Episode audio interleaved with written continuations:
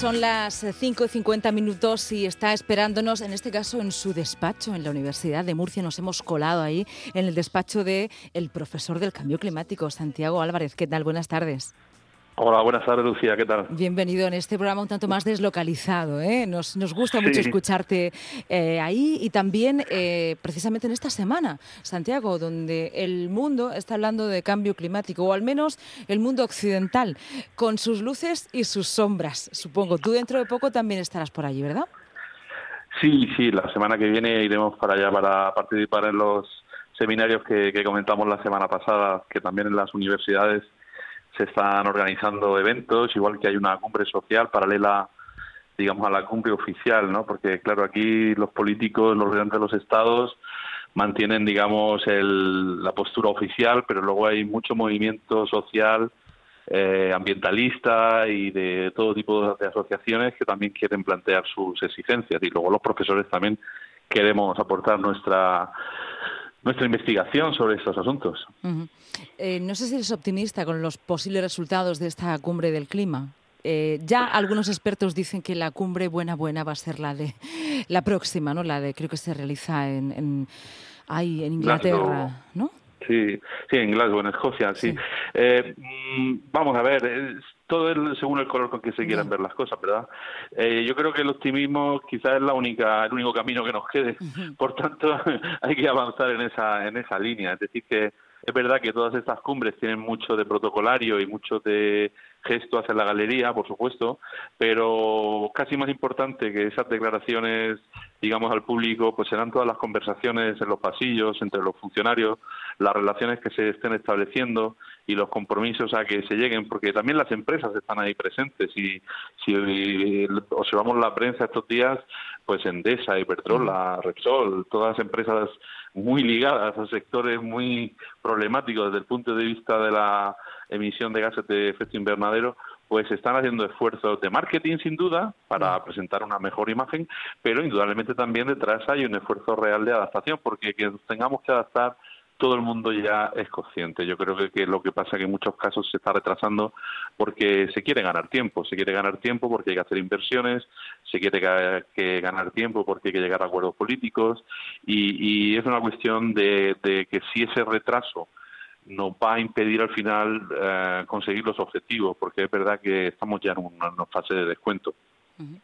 ¿Y cómo le ganamos tiempo al tiempo? Parece ser que necesitamos tiempo para que las empresas empiecen a articular nuevos mecanismos, para que se articulen políticas también que tengan que ver con el cuidado del medio ambiente y hay como un tiempo que se necesita por parte de lo humano y luego lo no humano, la naturaleza, eh, tiene una cuenta atrás. Veo como dos velocidades diferentes.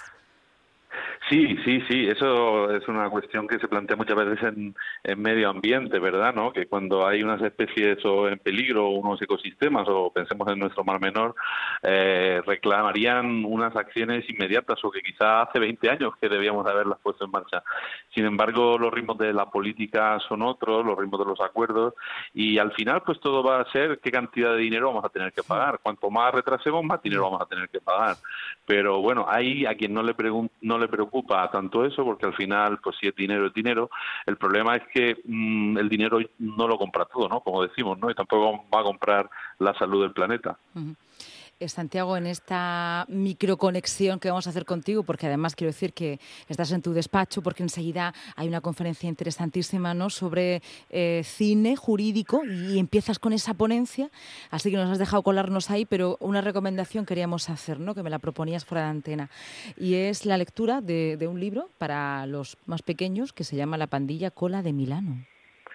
Sí, bueno, hay que hacer un esfuerzo en educación y en conciencia, ¿no? Y desde luego nosotros hemos llegado quizá un poco tarde como generación, pero los niños eh, son el futuro y sin duda pues este tipo de colecciones como es esta que ha escrito Luz Orihuela y que está ilustrada de una manera maravillosa por el Marqués en una editorial Somos Libros, pues creo que puede ayudar evidentemente a que se vayan aumentando las, los valores de la naturaleza, la, importancia que de su conservación y los beneficios que vamos a obtener de ella. ¿no? La verdad es que aparte de que es un libro muy bonito que se presentará el día 19 en Expo Libro a las 7 de la tarde, pues ahí estaremos presentando el libro, pues simplemente darlo a conocer porque creemos que merece la pena, ¿no? Que, que los niños, ahora que, que llegamos a una época como la Navidad, ¿no? Están dando los regalos, pues que no solamente reciban regalos que emiten gases contaminantes, sino que también distribuyamos un poco de, valores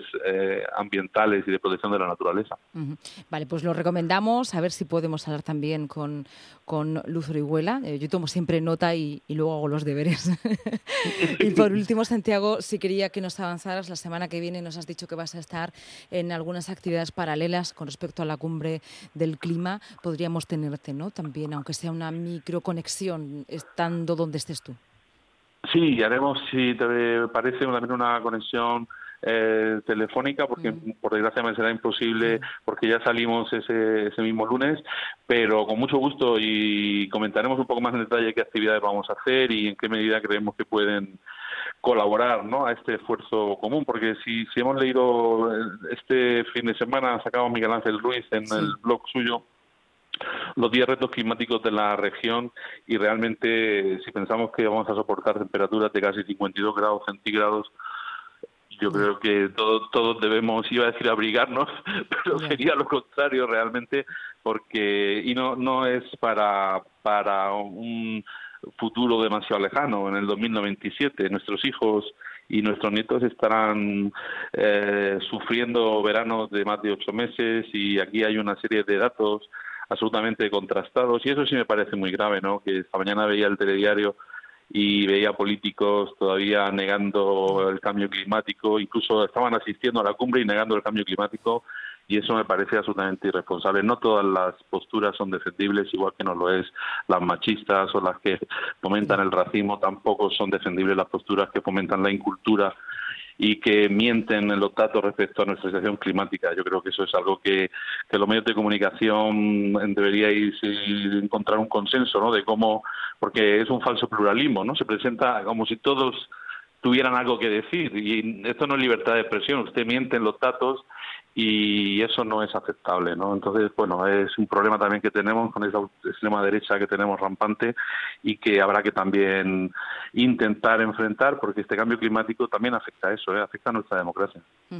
Pues Santiago, muchísimas gracias eh, por atendernos. Sé que nada, en unos segundos tienes que irte a esa presentación sobre cine jurídico interesantísima también. A quien le dé tiempo a ir, eh, que lo haga y la semana sí, que vemos la película Green Book, que ah, es muy interesante. Sí, sí y ahí vamos a analizar un poco las, luchas de protesta social contra la, discriminación de los afroamericanos y, bueno, en un, pasado no tan lejano en Estados Unidos, ¿no? Es que el pasado no es tan lejano nunca. Muchas gracias, eh, Santiago. Mm, a ti Te escuchamos la semana que viene. Un abrazo.